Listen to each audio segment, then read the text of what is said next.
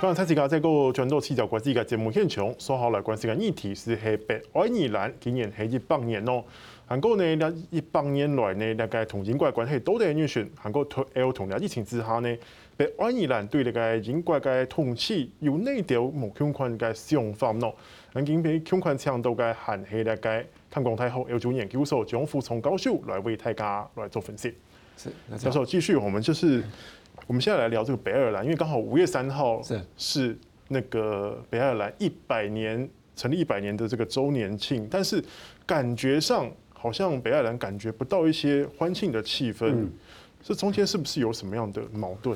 其实北爱尔兰人他也不是说没有欢庆的气氛啊，他其实内心是很很很挣扎，很啊天人交战，是因为历史上的纠结。因为北爱尔兰里面现在有一票人是支持跟爱尔兰共和国。统一在一起了，那有一票人是反对的啊，所以说这个也是目前我们看到说，在英国脱欧协定签订之后，原则上英国脱欧协定里面，欧盟跟英国都尊重贝尔法斯特的和平和平协定在走，对，所以应该可以保住啊现状，然后维持这个和平。为什么会冲突？因为现在双方的话就这个支持要哦。跟英国连接在一起的反对独立的这一派的人，他认为说英国脱欧强生是失信于他们。对。哦，现在的话，就北爱尔兰的边境是软脱欧，是没有管制的，是北爱尔兰是可以跟爱尔兰共和国畅通无阻的。哦，那这个情形的话，就在这些反这个英国脱欧这个协定签订的这些人眼里哇。是一国两制的现象，所以他们认为是不应该的。老师，这个一国两制，我蛮好奇的，它是不是有一个历史的渊源在里面？毕竟我有查过这资料，他说至少有四百年的。是在爱尔兰，它的历史其实是啊，可以用悲悲惨这两个字来形容它了。啊，是它它在这个过去啊，在大英帝国旁边就受到大英帝国相当的影响啊，所以说从十六世纪亨利七世建立大英帝国。的版图势力之后，对爱尔兰的影响就非常大了。对，那在到了一八零零年，这个英国全部统治啊，全全部统治在爱尔兰之前啊，这个在爱尔兰地区里面的种族啦或宗教的冲突是相当激烈的。在一八零一年之后，英国的政治权力全部进入这个爱尔兰之后，那就开始啊，按照英格兰模式来治理这个爱尔兰地区啊。那但是这间的话，维持了一百多年的状况之后，到了一次世界大战之后，哦，所谓的民族自觉的声浪出现之后，爱尔兰人他开始在兴起的民族意识，是。兴起了以独立建国的一个一个思维，所以就开始在内部里面就开始组建所谓的爱尔兰共和军，对，然后要跟这个统治者英国去对抗，对，那英国当然是不甘示弱嘛，啊，当到一个大英帝国，怎么容许你在在搞这么独立运动，所以就从那个时候开始，就开始非常激烈的武装冲突。那这背后还夹杂了很多的宗教、宗教上面的一个一个一个因素在里面。天主教徒的对所谓新教跟天主教徒啊，这个我在花一些时间来解释。原则上，爱尔兰爱尔兰共和国它是天主教，是。虔诚的天主教徒的一个国度。那新教的话是来自于啊苏格兰或英格兰这些地区的新教徒，英国国教的这些教徒进入北爱尔兰之后，他们进入这个北爱尔兰地区这些新教徒以一种统治者的一个身份自居，所以视天主教的徒为为二等公民也好，是给他们一些歧视的一些宗教上面一些待遇，所以让这些天主教徒。啊，心里很很不满意，那跟新教徒就有非常多的一个冲突。那在民主自决的一个气氛上来之后，对，那北爱尔兰这些天主教徒就燃起了所谓独立运动。对，那顺着这个一次世界大战这些殖民殖民地独立运动，那在一九九一年到一九二一，哦，这三年期间的话，两三年期间的话，在北爱尔兰就。跟英国发生很激烈的这个独立战争，那最后呢，在原来在爱尔兰岛上面三十二个郡啊，对在南方的二十六个郡就顺利的脱离了英国，成为现在所谓的爱尔兰共和国。那北方的六个郡就透过他们人民的投票表示，留愿意留在这个英国里面，所以形成现在北爱尔兰也是英国大英呃英国联合王国的四个政治实体的之一。那它的历史是这样来的。当然，这一百年当中，哈，从一九二一年到二零二一年当中，中间也曾经发生过很多次的流，因为这样子要独立的运动，造成了北爱尔兰发生很多次的流血的冲突事件。是。那到了一九九八年，哎，终于有一个贝尔法斯特协议。老师，你刚刚也有提到说，这个协议其实这个对于北爱尔兰来讲，它是一个。有么多么重要的地位？是这个是相当重要的一个一个一个协定啊！我们可以说是我个人认为是北爱尔兰和平进程里面最重要的一个协定啊。那这个是这个工党首相 Tony Blair 的一个杰作了。Tony Blair 他在一九九七到二零零七当了十年的英国首相。那在一九九八跟爱尔兰共和国签订了 Belfast Agreement 啊。那这个协定是相当重要的。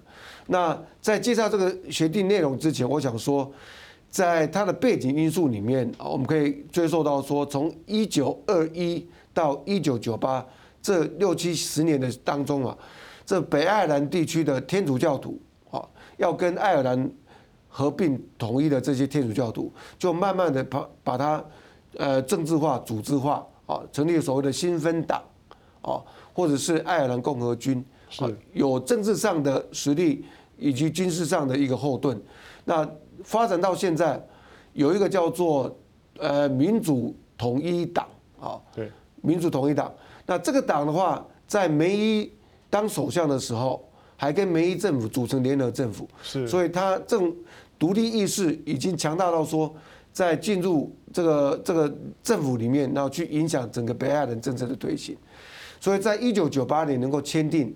这个贝尔法斯特协定，我认为是不简单的。但是这个协定现在也框住了北爱尔兰的政治局势，让它变成在英国脱欧之后，显示出一个尴尬的地位，是这样吗？老师？呃，我认为说现在所谓的尴尬的地位啊，当然所谓的尴尬就是说现在他们没有边界嘛，对不对？边境的一个坚持啊，让这北爱尔兰地区里面的这些挺英国派的这些人感到不高兴啊。其实如果说回。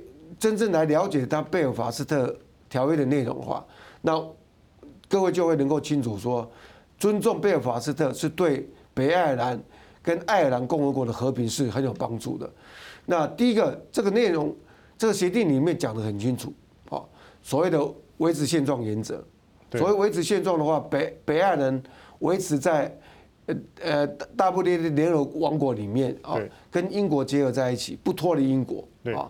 但是英国承诺给北爱尔兰更多的一个自治权，让他那个地方政府能够有拥有更多的权利。但是第二第二个原则是值得我们去去重视它的。这个协定是英国政府跟爱尔兰政府共同签署的，对，所以双方的话，他同意说同意改变现状，这怎么说？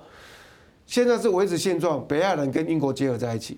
但是如果说北爱北爱尔兰的人，多数的人觉得要跟爱尔兰共和国统一在一起的时候，那英国政府跟爱尔兰政府都要同意北爱尔兰人民的多数人民的决定，让这个北爱尔兰跟爱尔兰共和国统一在一起。那这个这个突破是非常大的。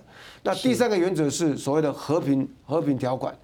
协定里面讲得非常清楚，未来在北爱尔兰发生的一些政治或者是社会的一些冲突，都要透过和平方式来解决。